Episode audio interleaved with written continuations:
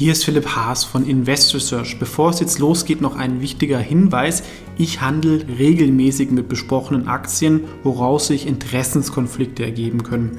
Auch wenn ich nach bestem Wissen und Gewissen recherchiere, können es natürlich Fehler geben. Deswegen natürlich auch immer selber recherchieren. Ich übernehme dafür keine Verantwortung. Und diese Informationen stellen natürlich auch keine Empfehlung dar. Man kann mit einzelnen Aktien auch Totalverluste erleiden. Das sollte man wissen. Jetzt viel Spaß beim Podcast.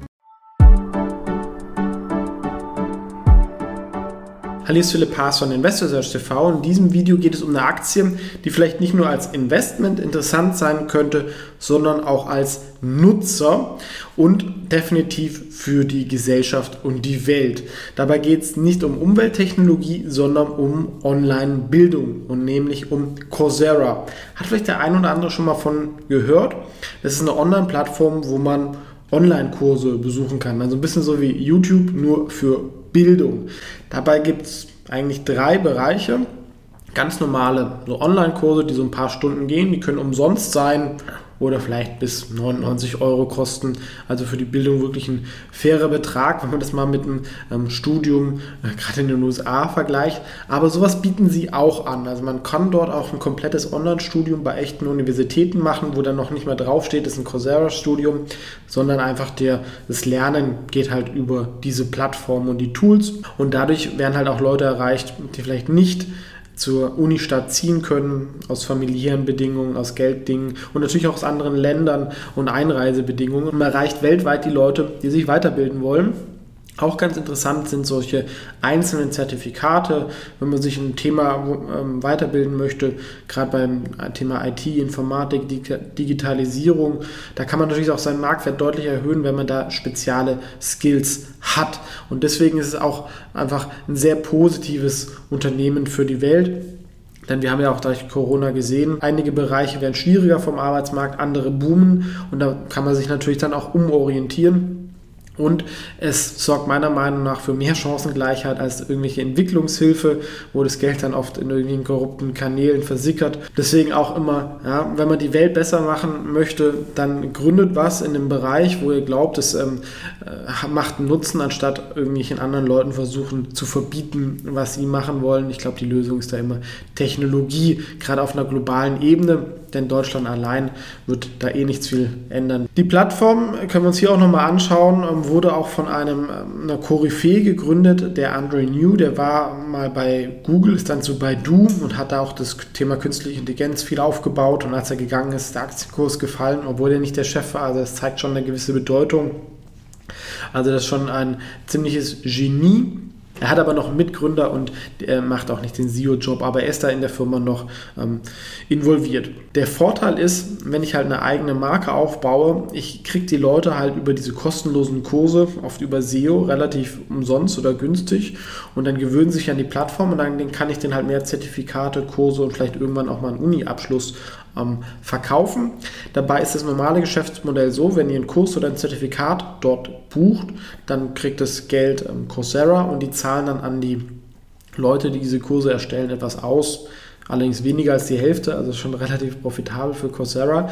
Und bei den Uni-Abschlüssen geht das Geld an die Uni und sie kriegen einfach eine Vermittlungsprovision oder Abwicklungsprovision und deswegen geht da 100% das, was von der Uni kommt, kommt dann auch bei Coursera an. Die Plattform ist wirklich groß, es hat über 80 Millionen registrierte Nutzer, natürlich sind die nicht alle aktiv, aber zumindest mal Leute, die sich für irgendwas interessiert haben. Es gibt über 5000 Kurse, 40 Zertifikate und 30 Uni-Abschlüsse. Das kann man, glaube ich, noch weiter ausbauen und darin liegt natürlich auch noch ein großes Potenzial, dass man auch noch im Content-Katalog, was aktuell noch ein bisschen IT-wirtschaftslastig ist, da noch breiter wird. Das Thema Bildung hat nicht natürlich einen gesellschaftlichen Wert, sondern ist auch extrem groß. Ungefähr 2 Billionen US-Dollar, das ist also doppelt so groß wie Reise, 100 ähm, mal so groß wie Musik. Ähm, das ist also schon ordentlich. Und diese zwei Billionen sind vor allem halt noch offline. Ja? Da besteht einfach großes Disruptionsbedarf, ja? weil das immer noch von, natürlich gibt es auch private Anbieter, aber von viel von Universitäten kontrolliert wird. Die jetzt meistens ähm, bei der Abwicklung nicht so innovativ sind. Aber gerade in Partnerschaften mit solchen Anbietern wie Coursera, glaube ich, kann man da viel bewegen. Es gibt auch gar nicht so viel Aktien in diesem Bereich dafür, dass der so groß ist. Es gibt noch eine To You, natürlich YouTube, ähm, was bei, zu Google gehört. Ich habe zum Beispiel mal viel über Khan Academy gelernt und seitdem bin ich auch ein großer Fan von Online-Bildung weil es einfach diese Chancengleichheit schafft, dass Leute sich ähm, sehr günstig oder umsonst weiterbilden kann mit dem besten Content. Wenn ihr jetzt eine Bank reinläuft, dann werdet ihr nicht mit jemandem sprechen können, der sich rund um die Uhr mit Aktien beschäftigt, so wie ich. Weil ich würde jetzt nicht für eine Bank arbeiten wollen und versuchen, irgendwelchen Leute irgendwelche ähm, Produkte zu verkaufen. Mir geht es einfach auch darum, dass man viele Leute erreicht. Und dieser Aha-Effekt ist mir zum Beispiel bei dieser Khan Academy passiert. Da war einfach ein ehemaliger Hedgefondsmanager, der Mathematik erklärt hat ich glaube, ich habe es auch schon mal erzählt. Und ich hatte an der Uni in irgendeinem Bereich hatte ich mein Defizit. Ja, ich weiß nicht, ob es in der Schule dran kam oder nicht. Und da konnte ich mir das halt wirklich sehr, sehr gut selber beibringen, was über Bücher oder so in dem Bereich relativ ähm, kompliziert war. Und da kam so oft so ein Aha-Erlebnis, falls jemand einfach mal in ganz normalen Worten erklärt auch komplizierte Sachen. Ja. Und das, glaube ich, kann man auf viele Bereiche übertragen. Und wenn man es schafft, dass halt mehr Leute in dieser hochbezahlten Digitalisierungswirtschaft arbeiten können, dann hat das natürlich auch eine ganz große Auswirkung auf ähm, die wirtschaftlichen Entwicklungen. Ähm, aber ihr seht, ich wiederhole mich schon, da kommt so ein bisschen auch die Begeisterung für so ein Thema halt durch. Und das wird, wie gesagt, durch Corona nochmal ähm, befeuert, weil das halt einfach nochmal diesen Umbau ähm, beschleunigt hin zu mehr Digitalisierung, mehr Homeoffice, äh, Remote Work.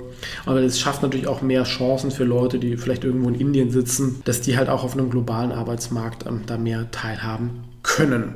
Und das ist sicherlich auch das Potenzial. Ich meine, in Deutschland gibt es ähm, eine gute Universitätsausbildung im deutschsprachigen Raum halt umsonst. Sage ich mal, den Ländern Indien, China, dann steht ja eine globale Mittelschicht, die auch für Bildung ähm, Geld ausgeben wollen. Und für die ist das sowas natürlich auch sehr, sehr interessant. Von der Kultur, wir haben es ja angesprochen, das Team ist, ist top um diesen Andrew New, zumindest halt von den Credentials. Ähm, und ich glaube auch, er hat diese Firma jetzt nicht gemacht, um reich zu werden. Ja. Also das ist, ist so eine Firma, und das sind oft die besten Firmen. Ja, auch Google wurde ja nicht gegründet, um jetzt damit die äh, Geld verdienen sollen, wollten irgendwie ein Problem lösen. Und ich glaube, es hat ihn auch geprägt. Und er will halt da die Welt ein bisschen verbessern und äh, mehr Chancengleichheit und äh, Bildung für alle sorgen. Und ich glaube, es ist auch der schlauere Weg im Vergleich zu To You. Dazu auch gerne mal das Video anschauen, finde ich auch spannend. Hier ein bisschen anderen Ansatz, dass sie halt ähm, mit der Universität zusammenarbeiten und die Marke der Universität pushen, aber dadurch halt auch ein bisschen so ein Service-Dienstleister werden. Und Coursera schafft es halt eine eigene Marke, glaube ich, noch stärker aufzubauen, was ich normalerweise das bessere Geschäftsmodell finde. Deswegen finde ich da die Strategie eigentlich auch noch ein bisschen ähm, besser. Ja, und auch diese drei Bereiche, die sich ergänzen, Kurse, Zertifikate, Uniabschlüsse, Macht natürlich auch Sinn. Irgendwann könnte man vielleicht auch mal Uni-Abschlüsse bauen, die an verschiedenen Unis sind. Ja, zum Beispiel ist die eine Uni in dem Bereich top, dann habe ich drei Kurse da, dann habe ich drei Kurse an der anderen Uni und dann gibt es halt so einen Meta-Abschluss von Coursera. Das dauert, glaube ich, halt noch ein bisschen, weil aktuell, wenn so ein Abschluss 30.000, 40.000 Dollar vielleicht kostet, das würden die Leute vielleicht für Coursera noch nicht zahlen, ja, weil Online-Uni hat immer noch ein bisschen vielleicht einen schlechten Ruf. Das kann aber zehn Jahren mal anders ausschauen. Und darin liegt natürlich auch noch gigantisches Potenzial. Von den ähm, Financials, Aktie wächst sehr, sehr stark. Von Umsatzzahlen hat natürlich ein bisschen von Corona profitiert. Leute waren zu Hause, konnten nichts machen, haben dann sich weitergebildet, zumindest die vielleicht cleveren. Ähm, also der Umsätze im Consumer-Segment mit diesen Kursen, das hat sich zuletzt ein bisschen normalisiert. Das kann auch mal rückläufig sein dieses Jahr, ähm, wenn Corona vorbei ist. Langfristig ist natürlich ein Wachstumsmarkt. Stärker wachsen aber die Uni-Abschlüsse und das Enterprise-Segment, wo man halt einfach Weiterbildung an Firmen was natürlich auch ein attraktiver Markt ist, da die Geld haben und natürlich auch wollen, dass ihre Mitarbeiter effizient weitergebildet werden. Ist vielleicht besser, bevor ich jemandem zwei Jahre ein MBA zahle, sowas zu machen. Ähm, da steckt dann, glaube ich, auch noch gigantisches Wachstumspotenzial. Vor allem ist die Konkurrenz da auch eher ein bisschen altbacken.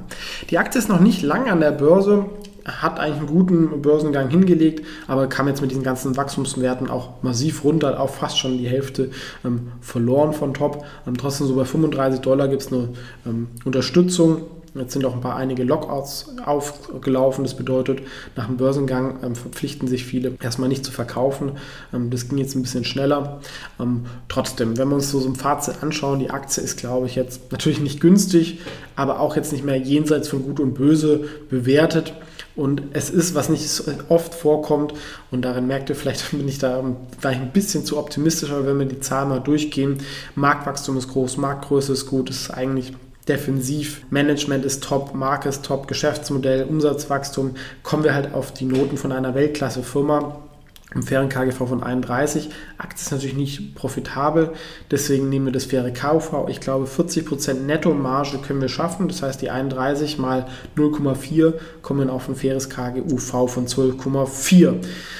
Wenn wir das mit einem ungefähren Umsatzmultiple von 21 vergleichen, sehen wir, wir sind da in einer Bewertung, die in diesem Bereich liegt.